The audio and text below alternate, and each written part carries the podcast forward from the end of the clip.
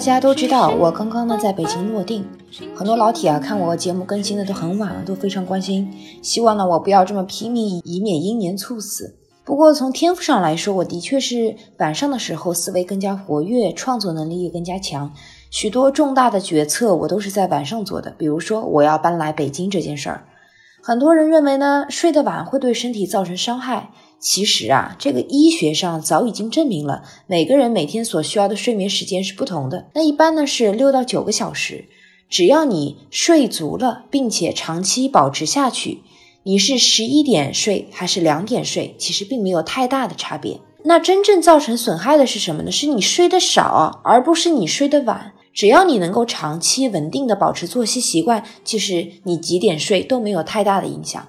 心理学家认为啊，每个人都有一个属性叫做生理时钟，它决定了我们在一天不同的时间阶段内精神状态的波动起伏。而这个心理时钟里边最显著的特征就是睡眠偏好。那很大程度上呢，这个早睡或者是晚睡啊，它是基因和进化的产物。那接着这个话题，我今天就来科普一下关于睡觉这点事儿。原文呢是来自作者 L 先生。总的来说呢，有三种类型的睡眠偏好。第一种是晨型人啊，倾向于早睡早起；第二种呢是夜行人，倾向于晚睡晚起；第三种人呢就是正常人啊，你没有什么特别的倾向，就是晨起型的人呢，他习惯在十一点前入睡；那夜行人呢，通常就是在一两点。那你以为夜行人是极少数吗？啊，其实也不是，这三种类型的人比例是比较均衡的。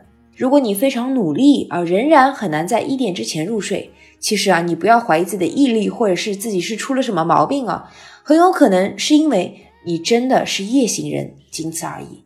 那好，那什么因素决定了说你是晨起型的人还是夜行的人呢？那两个先天性的因素共同决定了这一点啊。首先第一点，你还是要承认一个客观的生物规律，那叫做生理时钟周期。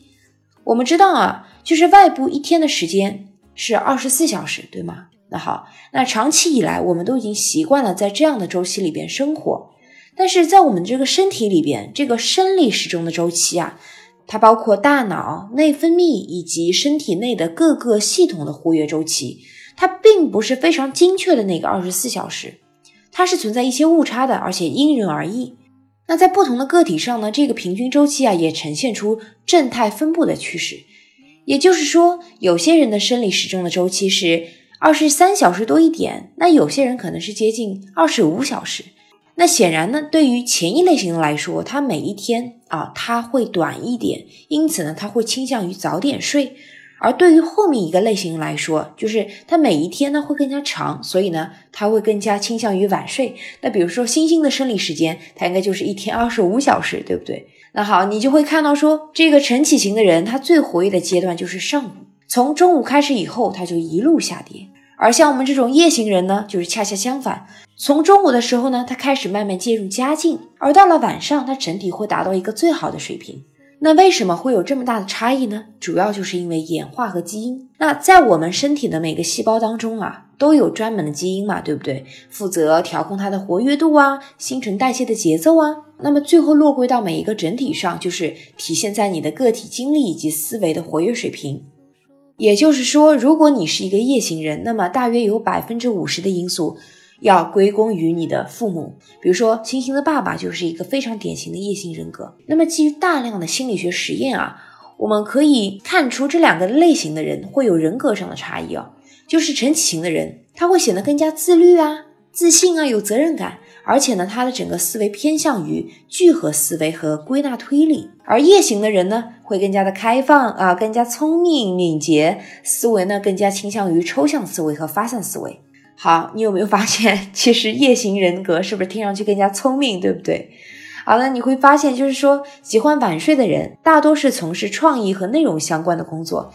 你看看那些广告人啊、公关人啊、新媒体啊、市场营销啊，还有部分的程序员这类人群呢，就是我们常说的创作者。那这个类型的人呢，晚上会感到如鱼得水，状态呢也会更加集中，更为活跃。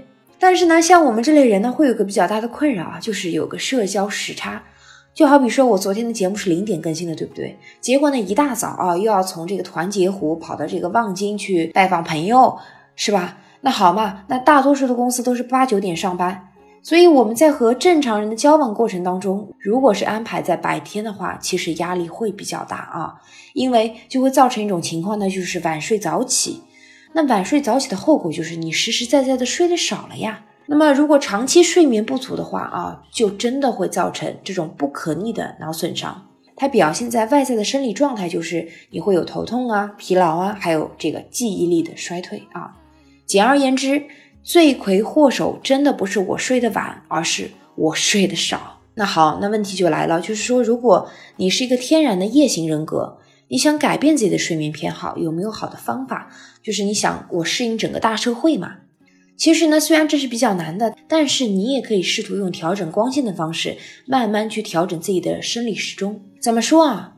具体来说，就是当你需要入睡的时候，你得关掉所有的光线。让自己处于黑暗当中，同时呢，可以通过运用这个冥想啊，这个写日记的方式啊，然后把多余的念头从脑海当中赶出去，让自己慢慢放松下来，尽量的入睡。那第二天的时候呢，要定时的打开窗帘啊，让光线照进来。一旦醒了，你就得立刻起床，把整个人沐浴在光线当中。并且呢，通过拉伸和洗漱来唤醒整个人，绝对绝对啊，不能睡回笼觉。如果你绝对疲乏的话，那么中午呢，你可以通过十到三十分钟的午睡来简单的补偿一下。那这个过程啊，不是一蹴而就的，需要长时间的坚持和调整，你才能够把整个睡眠节奏调整过来。同时呢，你要注意啊，由于这个夜型人格，它的生理时钟的周期比较长，因为它是一天二十五个小时嘛。如果你不加以注意的话，你会很容易又把这个入睡的时间慢慢延后。所以在整个调整的过程当中，你需要有非常强的控制力。其实呢，无论你采用哪种方式，重点还是什么？重点是你得了解你自己，找到属于你自己的生理节律，明确说我一天当中最佳的那个状态是什么时候，然后呢，把最重要的事情就放在那个高峰时间段处理掉。你要相信，每个人其实都能找到最适合自己的生活节奏。好的，那些个还在零点听我节目的老铁，你不妨告诉我一下，你是每次都能够逮到我午夜更新的吗？那那个时候你到底在想什么、做什么呢？欢迎在留言区和我分享你的所思所想。好的，那今天分享就到这里喽。每天知道一丢丢，做个有趣的人。我们下期见。